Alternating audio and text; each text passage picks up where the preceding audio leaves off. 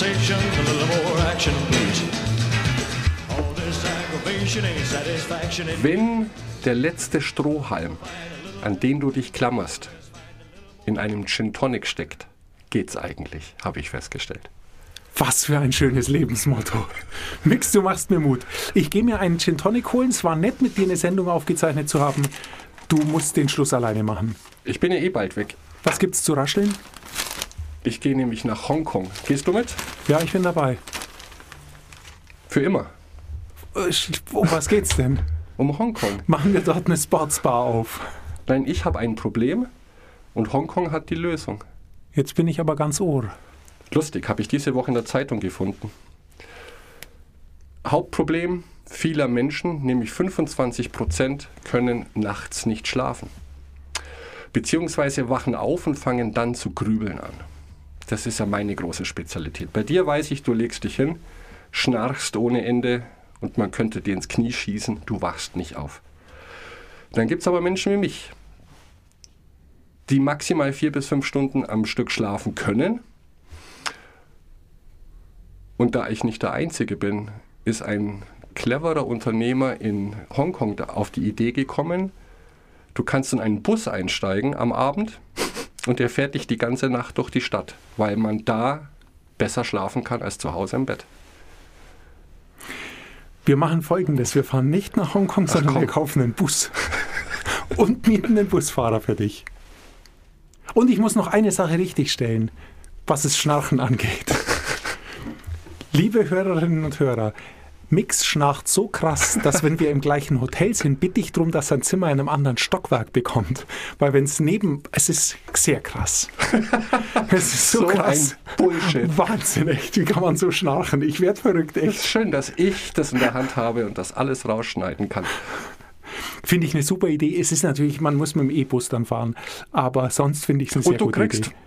Wenn es losgeht, noch ein Deluxe-Abendessen und zwar möglichst fettig und reichhaltig, weil man dann noch besser schlafen kann. Kann man, bist du sicher? Ja, ich schon. Okay. Weil ich esse eh wie eine Schlange. Einmal am Tag und dann voll rein Mhm. und dann Koma. Ja, sehr interessant. Aber ich finde es eine wirklich gute Idee. Weil Na, den könnten wir mieten fürs Oktoberfest. Und dann kann man abends die Leute im Oktoberfest einsammeln. Die zahlen dann 200 Euro, dass sie irgendwo schlafen können. Genau. Du fährst rum damit. Eigentlich kann man dann auch stehen bleiben. Die schlafen sowieso, weil Bier sind auch wahrscheinlich ganz Aber gut. meine Erfahrung ist, nach 17 Jahren Pendeln, ich habe im Zug am allerbesten geschlafen. Dieses leichte Ruckeln, dieses leichte Gemurmel, dann noch Stöpsel im Ohr, dass es nicht zu laut wird. Perfekt. Also Mhm. ich kann das nachvollziehen. Es bewegt sich, es schaukelt ein bisschen. Du brauchst keine Wohnung. Vor allem diese fünf Stunden, ich meine, man müsste es ausdehnen auf sechs bis acht Stunden. ja, fünf sind zu Diese wenig. fünf Stunden inklusive Essen kosten 13 Hongkong-Dollar. sind in Euro. Das gleiche. 13 ist 13. Okay. Ist aber günstig. Ja, da kannst du dir eine Wohnung sparen. Nee, von, aus Unternehmersicht finde ich es jetzt schon wieder uninteressant. 13 Euro, weil Es geht hier um ein Seelenheil. Du darfst nicht immer nur ans Geld, Geld Ach so. Ja, wenn es um dein Seelenheil geht, ist es mir Geld egal. Aber tut's nicht. Fängst du schon wieder an zu pepperonisieren. Da, danke, wir haben den Link. Weg vom schlafenden Bus hin zur Pepperoni-Strategie. Ähm, Mix, ich brauche eine Antwort von dir. Mhm, schieß los. Wollt ihr keine Kunden? Warum reagiert niemand auf meine Anfrage? Diese E-Mail habe ich bekommen heute um 14 Uhr. Die E-Mail heute um 14 Uhr bekommen. Und ich habe sie gelesen um 14.30 Uhr.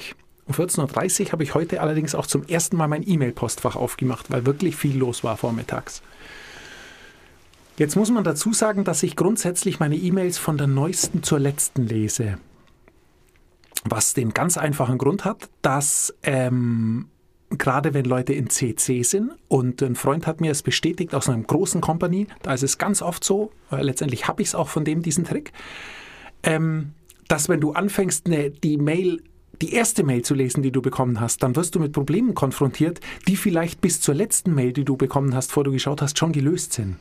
Weil ganz viele Leute sind in CC, es hat sich gelöst, jeder gibt seinen Senf dazu ab und du kannst dann alles löschen, was ich einen sehr guten Trick finde. Also habe ich mir angewöhnt, ich lese immer die neueste Mail zuerst, weil dann viele ältere Mails sich vielleicht schon wieder erledigt haben. Jetzt weiß ich, was ich falsch mache. Und in der Tat stimmt das auch. Also zum einen ähm, sind manche Sachen dann auch am Schluss, denkst du dir, jetzt habe ich schon so viel gemacht, die vergesse ich jetzt einfach, die melden sich schon nochmal.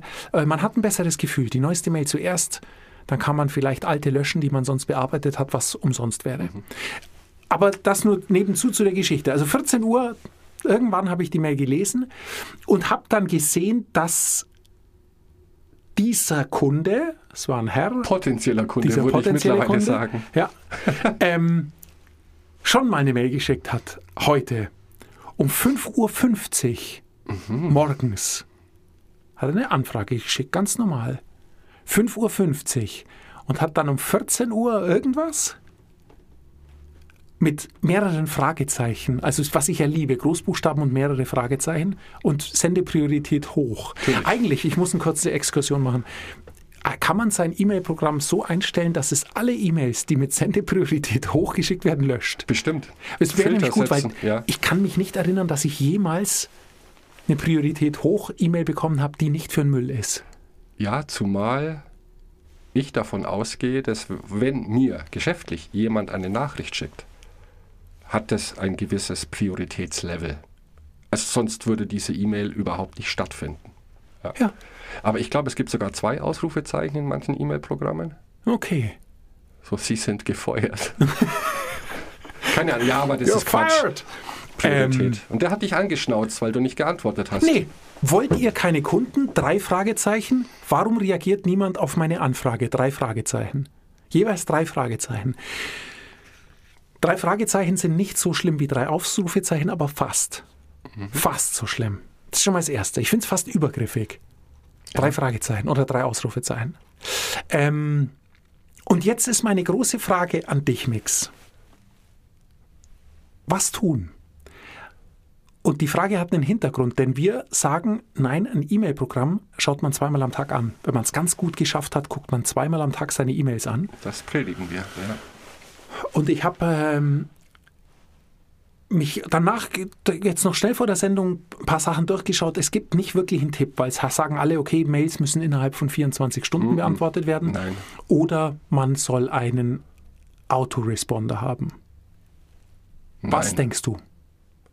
Nein zu beiden Vorschlägen. Es ist ein heikles Thema, weil ich natürlich auch von Kundenanfragen per E-Mail lebe.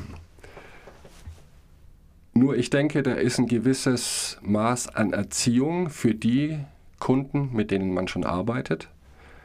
Meine Kunden wissen und erwarten auch nicht, mittlerweile muss ich dazu sagen, dass ich jede E-Mail sofort beantworte. Denn du kennst das vielleicht auch. Du bekommst eine E-Mail und noch während du die liest, ruft die Kundin an und fragt, haben Sie meine E-Mail bekommen und was sagen Sie dazu? Es ist natürlich absurd. Ähm, Und ich möchte da gar nicht mit früher anfangen, wo man noch Briefe geschickt hat und dann eine Woche lang auf eine Antwort warten musste. Natürlich, die Zeiten sind Gott sei Dank vorbei.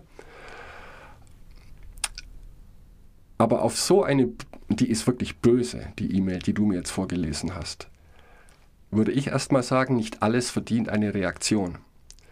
Ähm, ich kann mir vorstellen, dass ich die erste E-Mail von ihm beantworten würde und die zweite komplett ignorieren. Weil da ist jetzt schon ein Pulverfass geöffnet. Ähm, man könnte ja so tun, als hättest du die gar nicht gesehen. Das ist vielleicht auch für dein Seelenheil besser. Zu sagen, ah, da kommt eine Anfrage, ganz normal, und die beantworte ich aber dann, wenn ich Zeit habe. Denn ich verstehe solche Menschen nicht. Ich gehe jetzt mal davon aus, dass derjenige, der diese E-Mail geschickt hat, auch einen Job hat. Und vielleicht sogar für seine Arbeit ein Produkt bei euch bestellen möchte. Der ist bestimmt auch beschäftigt mit seiner Arbeit. Der ist ab und zu mal in Meetings, der ist ab und zu mal auf, bei einem auswärtigen Termin. Müsste also selbst wissen, dass es vollkommen unrealistisch ist, innerhalb von acht Stunden waren das, glaube ich, sieben, acht Stunden, immer auf eine E-Mail zu antworten. Also mein Tipp wäre in diesem konkreten Fall, so tun, als gäbe es diese zweite nicht und ganz freundlich wie immer halt auf die erste E-Mail antworten. Hier ist mein Angebot oder das kann ich Ihnen vorschlagen und so weiter und so fort. Ja, ich hatte das große Glück, dass ich gar nicht der richtige Adressat bin dafür. Also ich habe dann Ja, genau das gemacht, was du empfohlen hast. Die zweite. Mail, da kann ich nicht darauf reagieren, ist mir ja Baller, also es ist Zeitverschwendung. Und ich habe einfach die erste Mail dann an meinen Kollegen weitergeleitet, der genau für diese Art von Anfragen zuständig ist und der es völlig unvorbelastet sie jetzt beantwortet hat. Sehr was gut. ich das Beste finde, weil ich bin jetzt aus dem Definitiv. Rennen und absolut. Ähm, und ich habe dann auch mir jetzt eben noch Gedanken gemacht über die 24-Stunden-Regel versus Autoresponder. Und ähm, beim Autoresponder, was ich unglaublich lustig fände, ich weiß nicht, ob es technisch möglich ist. Stell dir vor, du bist im Urlaub und hast einen Autoresponder.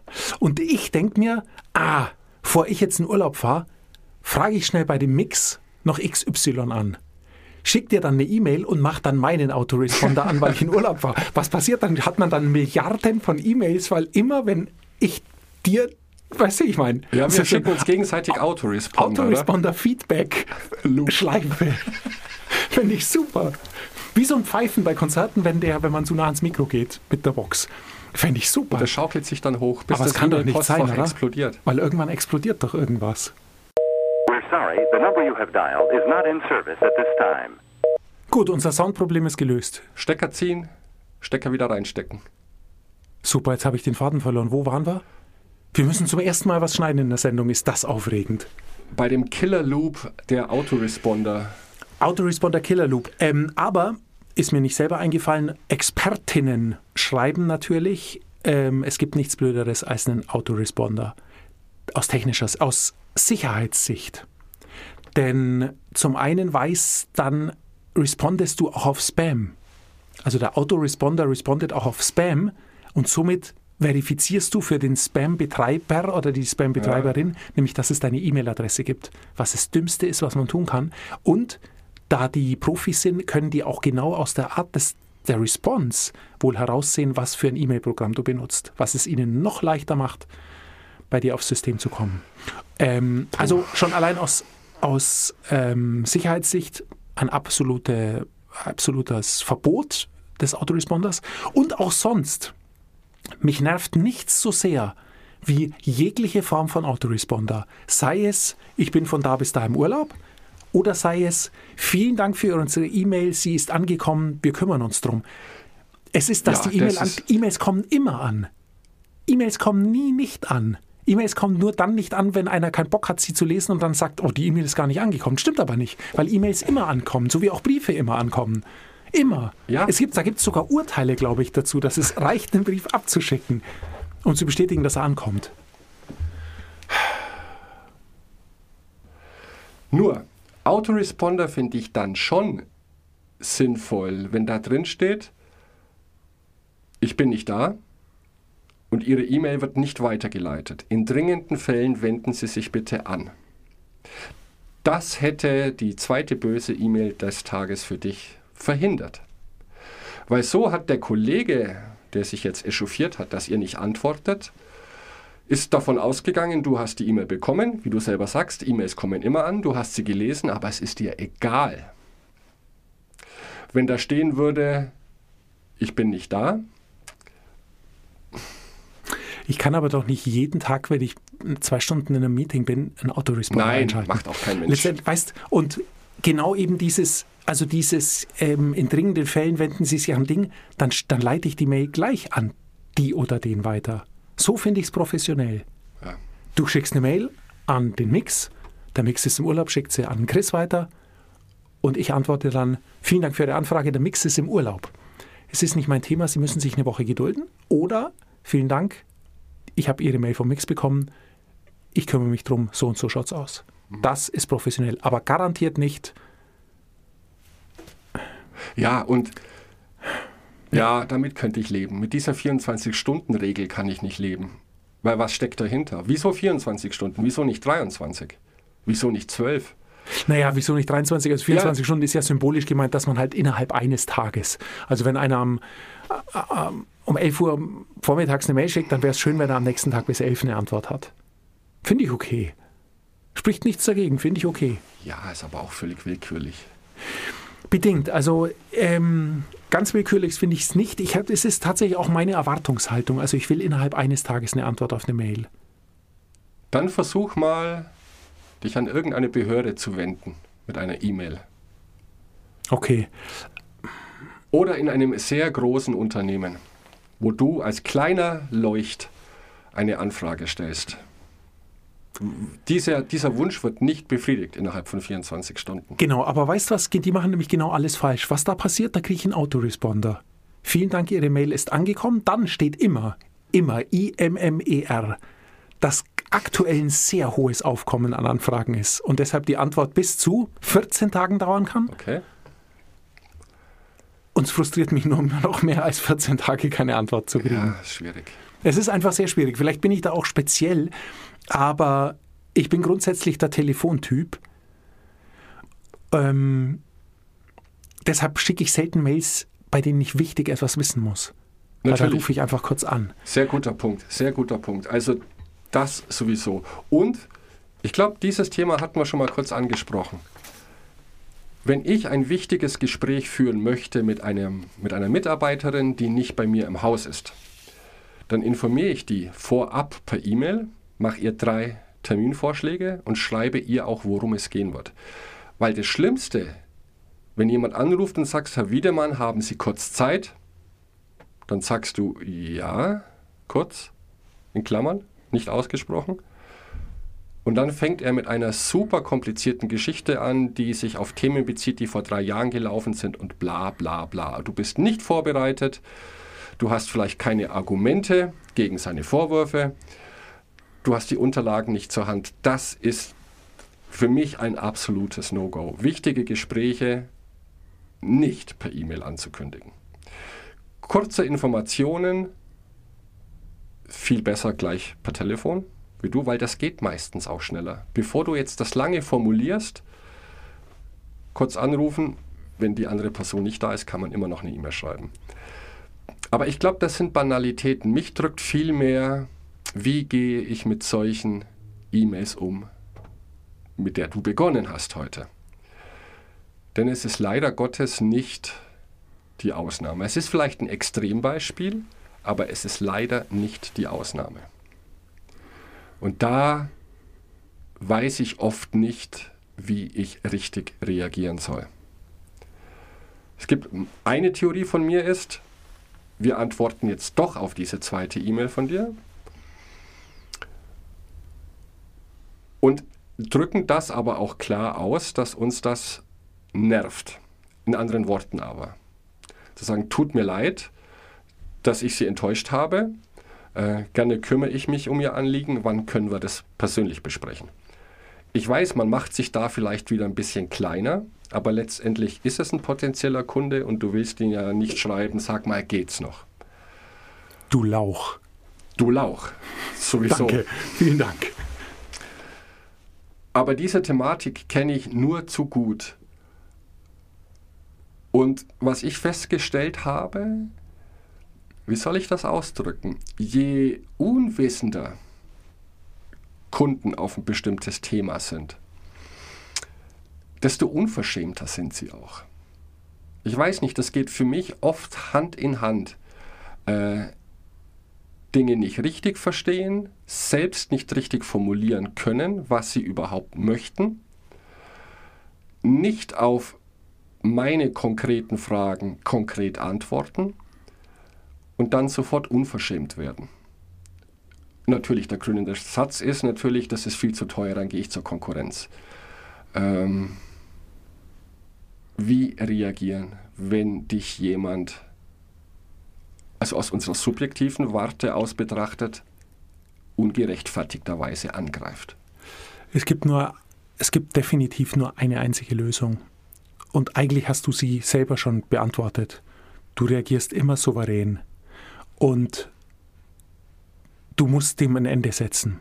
Ja, Du am Schluss lebst du davon, dass eine Kundin oder ein Kunde dir was abkauft.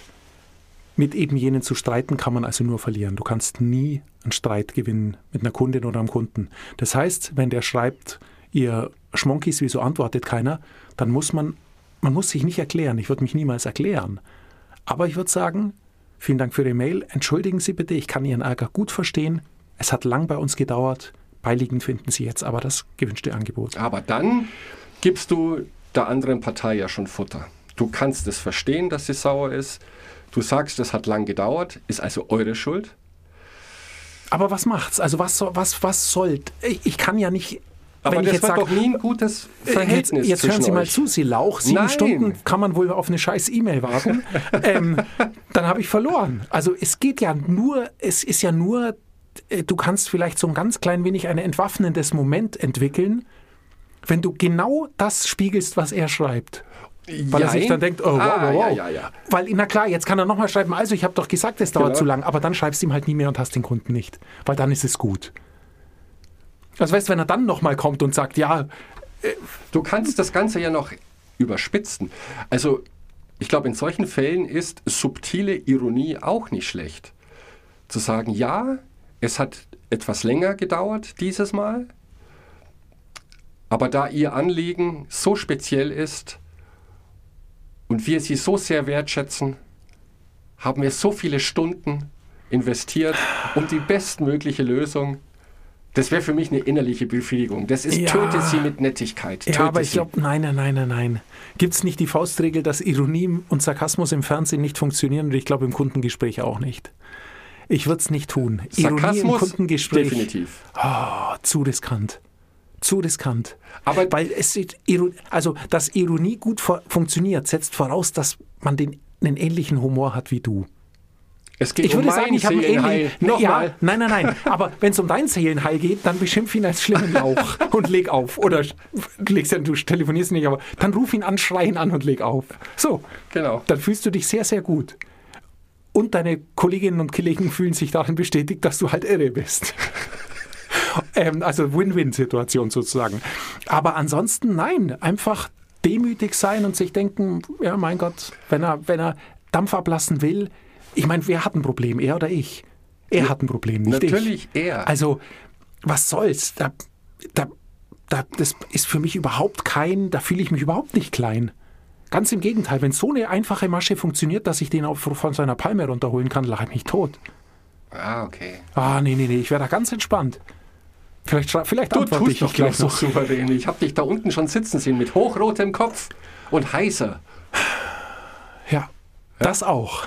Ja, nein, nein, es spricht ja nichts dagegen, hin und wieder mal auszuflippen, aber nicht in so einer Situation, weil die ist es nicht wert. Ich glaube, sie ist es nicht wert. Nein, ich sage ja nicht ausflippen. Aber wir brauchen, naja, du hast jetzt eine Lösung, ich weiß nicht, ob ich mit erleben kann, weil die mich jetzt nicht so befriedigt. Es, ich glaube, es geht nicht darum, dass Passiert, kommt da eine gute partnerschaftliche Beziehung raus dabei? du, will man eine gute partnerschaftliche Beziehung mit jemandem, der so eine E-Mail als Entree hat? Nein, will man nicht, aber man will ihm was verkaufen. Und ab dann muss sich der Afterservice drum kümmern und der geht unbelastet damit um. Okay. Also mal ganz krass Ja gut, gesagt. aber der Afterservice in meinem Beispiel bin auch ich. okay, ähm, Personalunion. Ja, gebe ich dir recht, ist vielleicht dann nicht ganz einfach. Dann musst es, du musst es halt im speziellen Fall für dich abwägen. Weil du kannst nicht, also du kannst diese Mail ja nicht komplett ignorieren. Du kannst nur versuchen, sie halt zu entkräften oder zu entschärfen und auf eine sachliche Basis zurückzukehren. Es könnte funktionieren. sowieso, und wenn es nicht funktioniert, so what, dann wird nichts aus den Kunden. Da Mix, wie viel haben wir noch kurz Zeit, weil ich würde gerne die Pepperoni-Strategie abschließen. Ah, fünf Minuten. Ähm, mir fehlen noch drei Punkte. Kannst du dich überhaupt noch an die Pepperoni-Strategie erinnern? Ja, ja, natürlich. Wir hatten doch, Klar. er hatte doch acht Gesetze aufgegeben. Und du warst bei sechs, hast aufgehört. Abwehrrhetoriken perfektionieren. Ich will die, die einfach nochmal schnell Ja. durchmachen, weil dann haben wir dieses Buch rund und ich kann so eine Abschlussbewertung dazu abgeben. Ihm geht es darum, wie man auf verbale Angriffe reagiert. Und da, und deshalb, es passt wahnsinnig gut, sagt er souverän. Souverän. Also ähm, im Idealfall, wenn jemand dich negativ adressiert oder sogar angreift, dann reagierst du nie sofort, sondern du sagst dann immer, das ist ja interessant, darüber muss ich nachdenken. Und verschaffst dir Zeit. Und der andere ist erstmal, äh, wie, das ist interessant, er muss nachdenken. Weil ich natürlich verblüfft ist, weil er natürlich Ja. jetzt mit einer Verteidigungshaltung gerechnet hat oder sie. Noch besser ist, finde ich, stand so nicht drin, aber wenn du dann wirklich in die Offensive gehst und sagst, wow, das ist aber eine sehr provokante These, da möchte ich jetzt gar erst mal drüber nachdenken. Weil dann ist, glaube ich, was Doppeltes erreicht. Dann signalisierst du, dass die Beleidigung bei dir angekommen ist, du aber trotzdem souverän bleibst. Und das finde ich ist königlich. Wow, wow, wow, sehr krasse Frage. Wow, dass du mich mit sowas vor der ganzen Truppe konfrontierst, sehr krass. Lass mich drüber nachdenken, wir besprechen es zu viert. Ja, äh, das, zu zweit. das ist gut, weil das wehtut dem anderen. Genau, ganz genau. Also sowas, wenn man sich so Sachen parat legen kann, glaube ich, ist sehr, sehr gut. Und was ich in dem Zusammenhang gefunden habe, was unglaublich interessant ist, wir haben einen, ich muss mal, ich muss den richtigen Begriff finden, den habe ich mir extra aufgeschrieben. Wir haben ein emotionales Erfahrungsgedächtnis. Ja, Das sind, ist ein Speicher aus, wie es hier in dem Artikel hieß, 5 Billionen Nervenverbindungen, die sich, die sozusagen unseren Erfahrungsschatz widerspiegeln, den wir aber nicht aktiv abrufen können. Es ist, wenn man sich das verbildlicht, es ist unglaublich krass. 5 Billionen das sind eine 5 mit, keine Ahnung, 12, 15, Viel. 18 Nullen. Viele. Es ist sehr, sehr, sehr, sehr viel. Und das Problem ist, du kannst dieses emotionale Erfahrungsgedächtnis, das dir hilft, Entscheidungen zu treffen, auch gerade in solchen Angriffssituationen, nicht aktiv abrufen. Du kannst es, es wird aber abgerufen, sobald du dich möglichst gar nicht beschäftigt. Und wann tut man das? Wenn man schläft. ich kann doch nicht schlafen. Du kannst nicht schlafen, alle anderen schon. Und wir kaufen dir jetzt einen Bus, dann kannst du auch schlafen. Aber es fand ich unglaublich interessant, weil es ist wissenschaftlich erwiesen, dass eine Nacht drüber schlafen dir zu besseren Entscheidungen verhilft, weil in dieser Nacht dieses Problem von deinem Gehirn gelöst wird. Ist also nicht nur ein Spruch. Überhaupt nicht. Nein, und das Krasse ist, am nächsten Morgen wachst du auf und weißt, was zu tun ist. Ohne aktiv zu wissen, warum. Sehr, sehr krass. Und es gut. stimmt. Es stimmt. In der Regel ist es nämlich so, wenn du dich sehr über eine, so eine E-Mail wie vorhin aufregst, schreibst eine Antwort, schläfst aber dann eine Nacht drüber, dann schreibst du die um, bevor du sie schickst am nächsten Morgen. Immer, Definitiv. Und du wirst im Nachhinein stolz sein auf dein Umschreiben, weil du damit Souveränität bewiesen hast und das hast du deinem emotionalen Dinggedächtnis zu verdanken. Fand ich extrem krass und fand ich extrem gut, weil eben ähm, dieses Gedächtnis ähm, sich daraus bildet oder manifestiert, was du an Erfahrung sammelst. Und besonders stark sind Situationen, in denen du schon öfters warst. Wenn du also schon öfters Situationen hattest, wo du dich geärgert hast über Unsouveränität und demgegenüber aber auch Situationen stehen, wo du stolz auf dich warst, wie gut und souverän du reagiert hast, die Zähne zusammengebissen hast, nicht impulsiv warst, dann weiß das dieses Gedächtnis, du aber nicht. Weil es nichts ist, was man sich merkt. Aber es ist eine Verhaltensweise, die du abgespeichert hast und schläfst du drüber, kriegst du die sozusagen rückgespielt von deinem Gedächtnis und in der Früh triffst du eine bessere Entscheidung. Ich finde es Wahnsinn. Es ist, also ich habe da dann eine Weile noch ge- gegoogelt und es stimmt. Also es gibt einfach, es stimmt, huhu. Aber es gibt Aber- derart viel ja. wissenschaftliche ähm, Abhandlungen und Berichte darüber. Uns macht Spaß, die zu lesen, weil es so gut ist für, für einen selbst. Also dieses eine Nacht drüber schlafen ist Wahnsinn, weil es wirklich Probleme löst. Es, es stiftet mich sogar an, über Dinge nicht mehr nachzudenken aktiv. Ja. Wenn mich was ärgert, denke ich mal, hey, da kümmere ich mich nicht drum, da kümmert sich mein Gehirn heute nicht drum. Ich gehe jetzt Netflix gucken. Also Aber dann habe ich doch die super Antwort für die zweite böse E-Mail.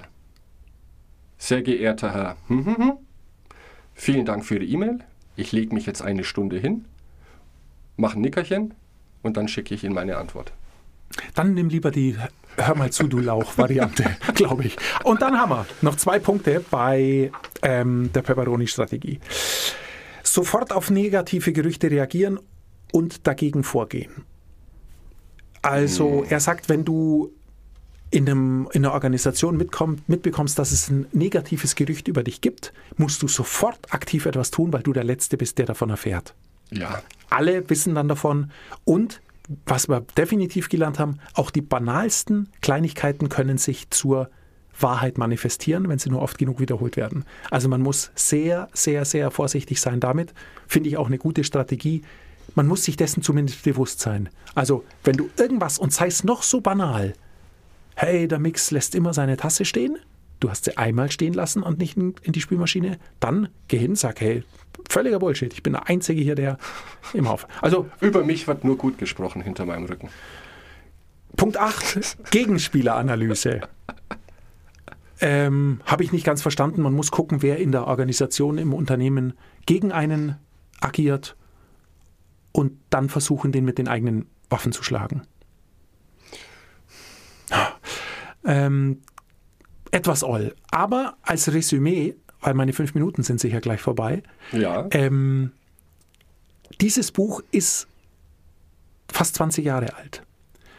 Und man darf dann nicht mehr allzu streng sein, weil die Zeiten sich einfach ändern. Und Dinge, die jetzt selbstverständlich sind, damals noch revolutionär waren. Zum Beispiel geht es sehr, sehr viel auch darum, im Hörbuch nicht, aber im echten Buch, ich habe zumindest Inhaltsverzeichnis mittlerweile mal gelesen, wie sich Frauen in der Businesswelt besser durchsetzen können. Die Themen mögen jetzt all klingen, aber für 2005 oder wann das Ersterscheinungsdatum war, war es ziemlich revolutionär.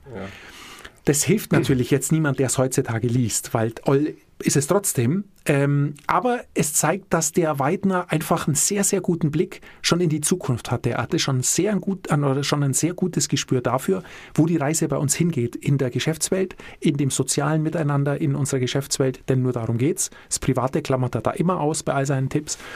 Ähm, und daher finde ich sehr lesenswert. Die Pepperoni-Strategie. Es wird jetzt in Kürze ähm, auf eBay eine CD zu kaufen geben. Die kann man dann ersteigern für wahrscheinlich einen Euro. Ähm, oder man kauft einfach das Buch. Man muss nur beim Bestellen darauf achten, dass man das Buch kauft. Oder dass man halt die CD kauft. Unsere Ähm, Zuhörerinnen wissen, wie man Bücher bestellt. Da bin Ja, ich sicher. falls nicht, verkaufe ich ein Auto mit. Geht leider nicht mehr, ist schon weg. Aber sonst hätte ich die CD mit Auto verkauft. Dann bin ich dran nächste Woche. Ja, und ich bin sehr gespannt. Was hast du denn? Ich auch. Also, Du bist wieder völlig unvorbereitet. nein, nein, nachdem ich ja. Ich schaue jetzt mir erstmal Hongkong an. Eine Woche lang schlafen ist cool.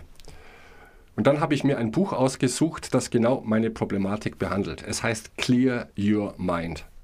Also reinige, erleichtere dein Gehirn.